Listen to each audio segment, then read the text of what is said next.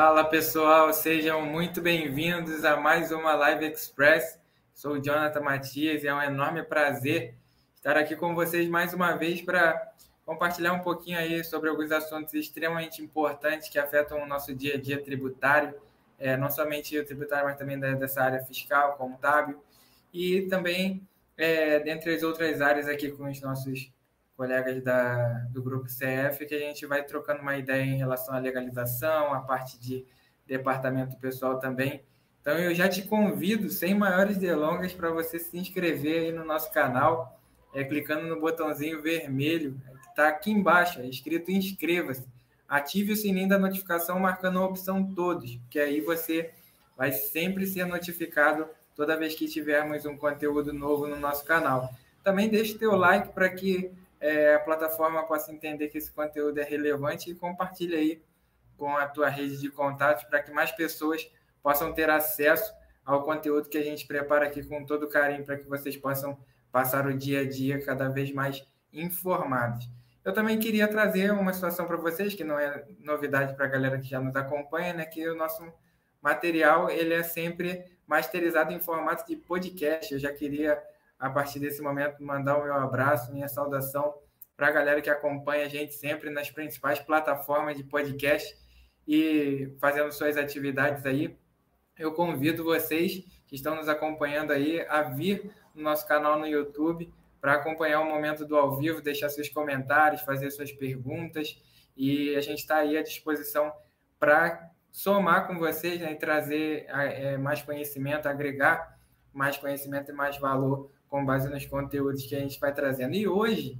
eu queria já começar é, compartilhando com vocês, mas eu já vou falar que é, o tema da nossa live é meio que um, um,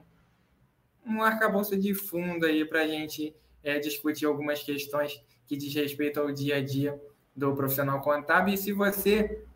estiver é, assistindo esse vídeo aqui depois do momento do ao vivo, eu te convido a deixar o teu comentário aqui a respeito de uma experiência que você possa ter vivido em relação ao que a gente é, vai abordar aqui. Então, eu queria trazer para vocês aí, como diz o, o tema, né, do programa de rastreabilidade fiscal, o Programa Brasileiro de Rastreabilidade Fiscal, o Rota Brasil. Esse programa ele foi instituído anteontem através da portaria número 165, portaria da Receita Federal. E é, basicamente assim, entrando é, muito superficialmente no mérito da, do programa ou da portaria em si, a gente percebe que a Receita Federal vai utilizar dos seus controles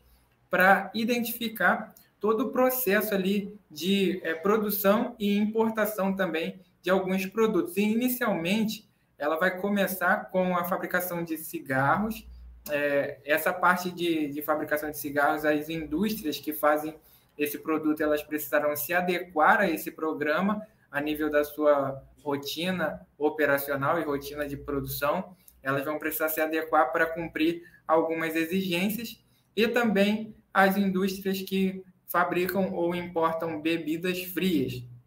Esse, esses dois grandes itens aí que são alvo do, dessa primeira fase do Programa Brasileiro de Rastreabilidade Fiscal, o Rota Brasil, como vocês é. E um ponto que chamou atenção, que traz aqui para a gente é, começar o nosso bate-papo é que a Receita Federal pretende, dentre os controles que ela vai utilizar, utilizar os dados do projeto SPED, assim como o projeto de nota fiscal eletrônica.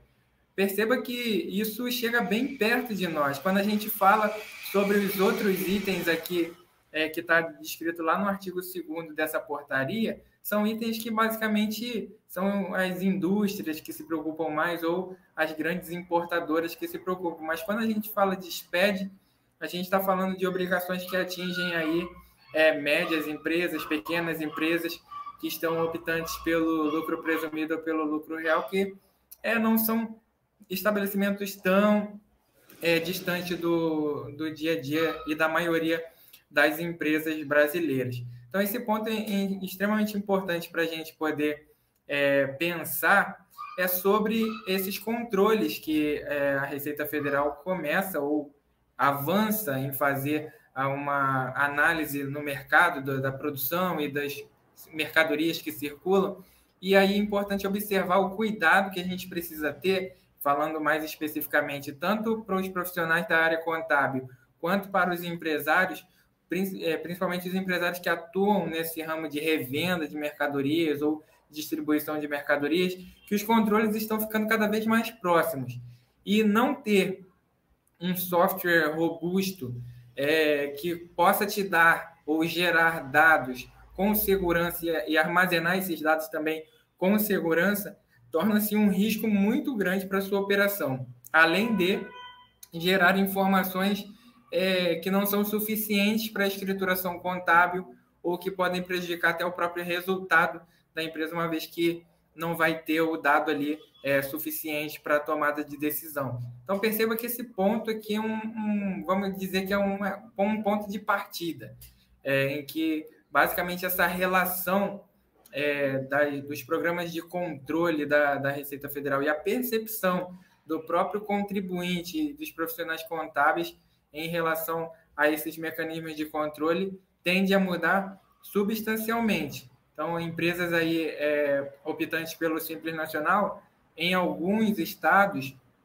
tem-se a obrigatoriedade de, do envio do, do SPED, é, o FD e CMS, é, pode ser enviado de forma é, facultativa, daqui a pouco pode-se vir uma nova portaria tornando obrigatório o envio dessas obrigações, e aí a, tanto os profissionais contábeis quanto a, os empresários em si precisam ficar muito atentos em relação a essas novidades, essas situações que acabam surgindo e aparecendo no nosso dia a dia aí para manutenção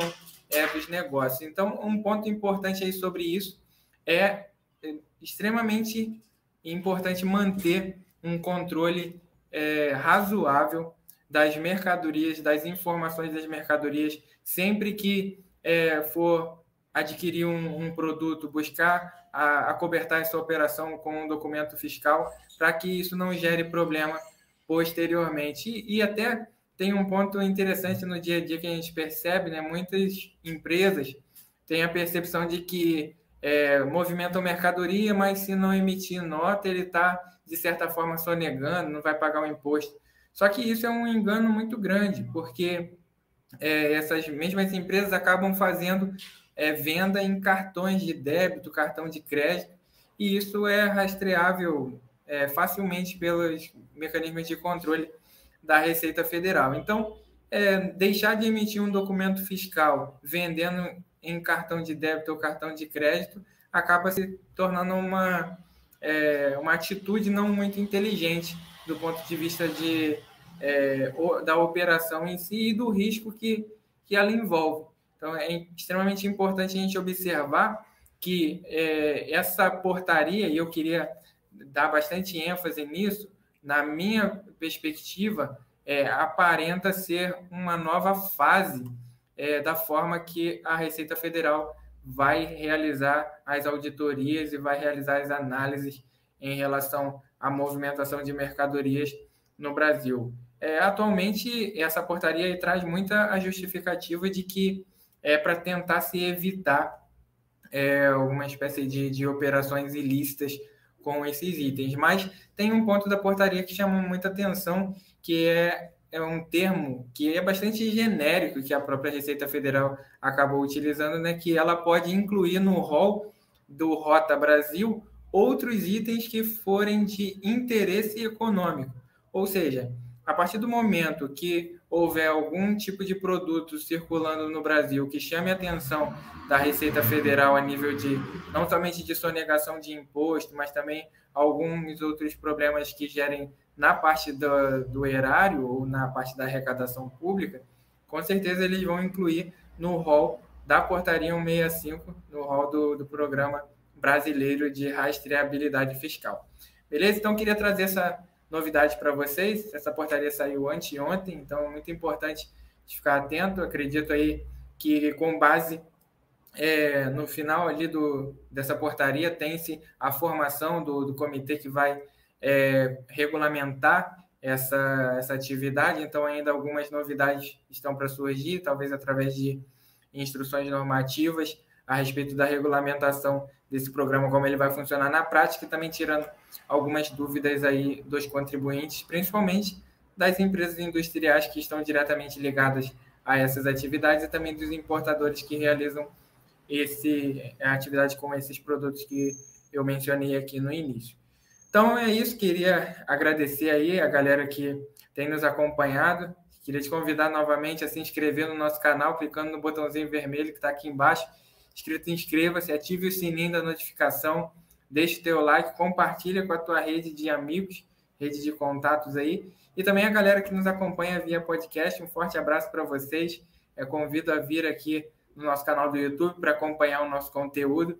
e nos prestigiar deixando seus comentários, também é, acompanhando o momento ao vivo para que a gente possa interagir cada vez mais. Um forte abraço, uma excelente quinta-feira, um ótimo feriado a todos.